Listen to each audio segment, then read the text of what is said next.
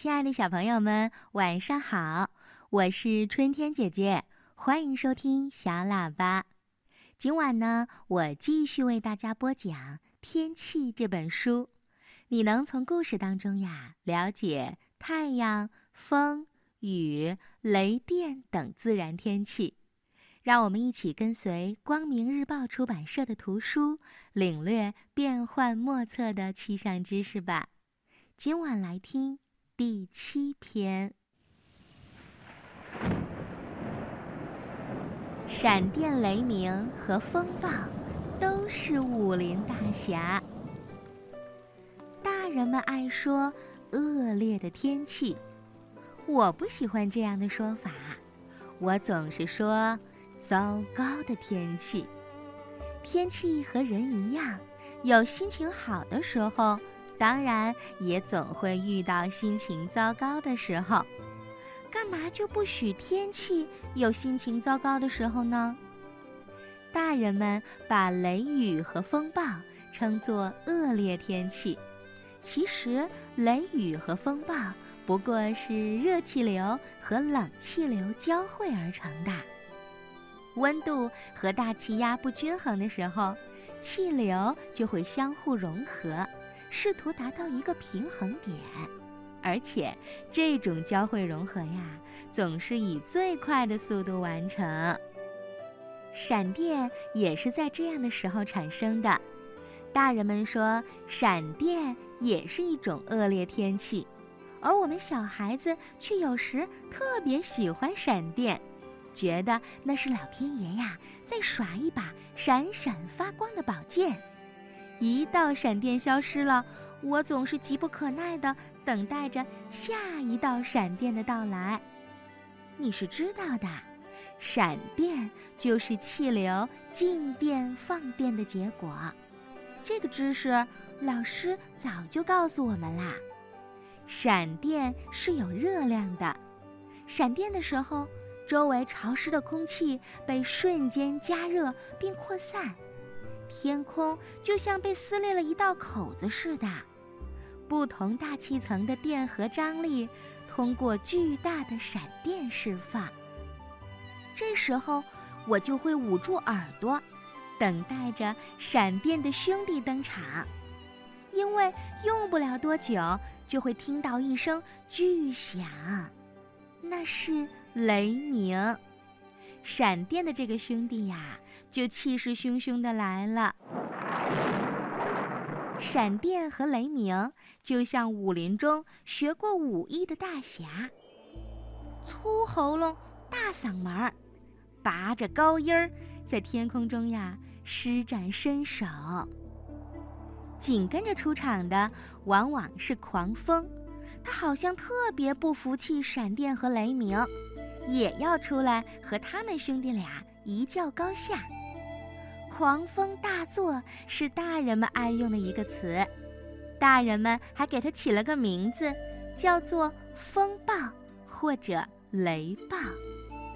风暴常常伴随着滂沱大雨，天空啊就要打开它的水闸了。风暴、闪电、雷鸣，再加上大雨。这四位一联手呀，可真不是什么好事儿了。在他们互不服气的争打厮斗中，树木、房顶可能都会被摧毁，甚至引起森林火灾，引发洪灾。这个时候，人和动物只能缩在屋里或者洞里，躲避恶劣的天气。我们都知道，千万不能躲在树底下，因为闪电容易击中高出地面的物体，所以建筑物的避雷针总是安装在屋顶上。大人们又会骂了：这样的天气还不够恶劣吗？不过骂归骂，你发现没有，在这样的天气里呀。人们对大自然是充满敬畏的，就像是敬畏一种危险的、陌生的力量一样。恶劣的天气就好像是世界末日的彩排。台风是狂风的升级版。不过，风暴过后，大自然好像获得了重生，乌云退去，阳光再次普照大地，空气好久没那么清新了，所以人们也说风暴可以净化空气，冷空气吹走了之前的闷热。此外，雷暴期间的降雨呀，不断被蒸发，有利于大气层的降温。风暴之后的晚上，天空清晰明朗，星星不再像往日那么模糊了，而是亮晶晶的，像是在水里洗过一样。植物也从风暴的侵袭中恢复过来，重新伸展腰身，身上还沾着晶莹的雨珠，像戴着一串串的水晶项链。不过，这样童话般的情景呀，是暂时的。风暴常常预示着天气的变化。在很多地区，夏天干燥又炎热，风暴之后可能会连续下好几天的雨。很快，土地不能吸收那么多的雨水啦，于是小溪和小河都涨满了。小溪成了湍急的河流，席卷流经地方所有的东西，树木、桥梁、汽车，还有房屋。小河成了急流，它会淹没大片的低地。在海上，风暴还没来，浪就开始长高了，因为不远处鬼天气已经在兴风作浪啦。此时，渔船要归航了，帆船运动员要收起帆了。天上的云彩你追我赶，风围绕着船呼啸，浪花溅得很高。一场风暴正在酝酿。目光所及之处，昏天暗地，海水涨了，微风变成了狂风。狂风再强劲一些，就会变成台风啦。台风比狂风还要厉害，还要狰狞，因为它具有极强的破坏力。船只可能会遭遇海难，树木会被连根拔起，房屋也会被掀翻的。海面上的狂风可以达到九到十级，台风的风级。可以达到十二级。海上风暴过后，云彩四散，浪也渐渐变小了，一切又宁静祥和了，就像什么都没有发生一样。高度紧张的渔民渐渐地平静下来，他们先不去管风暴造成的损失，而是打量着风平浪静的海面。不久，他们就会忘了刚刚还命悬一线呢。我常想，渔民不这样，又能够怎么样呢？老天爷决定天气的变化，天气好也罢，坏也罢，人类都要和大自然成为好朋友才是。你说是吧？龙卷风能把你卷到魔法王国。在狂风暴雨中啊，一个漏斗形状的龙卷风会形成，它就像一个巨大无比的吸尘器，用它的鼻子吸走地面上所有不牢固的东西，然后把它们带到高空，再无情地把这些东西摔下来。如果狂风围绕建筑物的墙角刮，我们可以看到它是旋转着的，树叶、纸张或者塑料袋都会旋转着被带到空中，直到风速减弱。雷暴的时候，龙卷风更加猖獗，地面的热气流涌到乌云的边缘，在侧风的影响下旋转。不知何时，风自己旋转了，因为围绕着旋转轴的空气越来越多、越来越密。它可不像在冰面上脚尖旋转的舞者那样悠闲自得。如果它把张开的手臂和腿紧紧贴着身体，就会旋转得更快。这时，可怕就要到来了。你知道吗？风也有属于自己的中心，科学家管它叫风轴，也叫风眼。风围绕着风轴、风眼转得越快，那龙卷风的漏斗形状也就越明显啦。越是明显，威力就越大，自然灾害也就越大了。龙卷风或者台风之所以危险，是因为它们的风速超大。在中国几乎没什么龙卷风，不会因此造成巨大的损失。可是，在美国的中西部，龙卷风的破坏力极强，甚至他们可以把建得不太牢固的房子，连同围墙一起卷走。在童话故事《绿野仙踪》里，龙卷风就把小女孩桃乐丝连同房子一起卷到魔法王国了——奥兹国，你还记得吗？当然，小朋友们一辈子都不想见到它。是啊，我可不想见到龙卷风，我不想像绿野仙踪那个小女孩一样，被卷到什么魔法王国里去。火灾是森林的敌人，在干旱的秋冬季，森林火灾发生的可能性更大，特别是只有针叶树的森林。因为针叶树比其他阔叶树干燥得更快。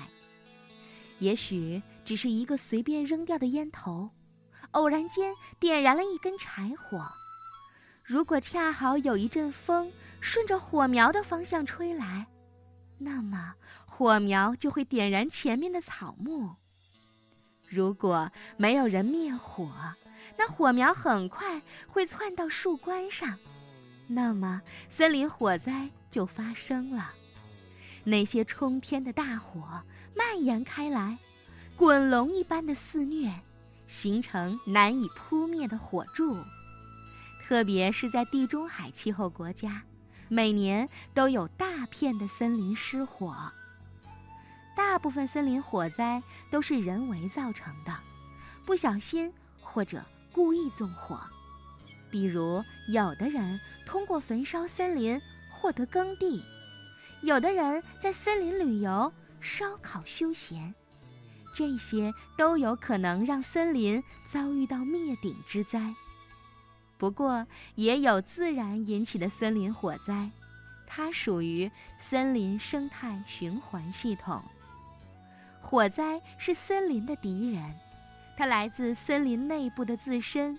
更来自森林外部的人。沙尘暴和台风是一对孪生兄弟。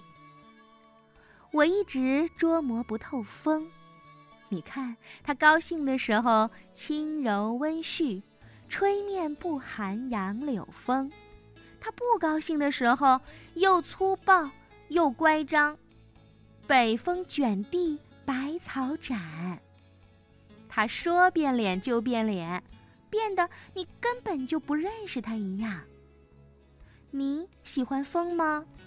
我，这还真的有点拿不准。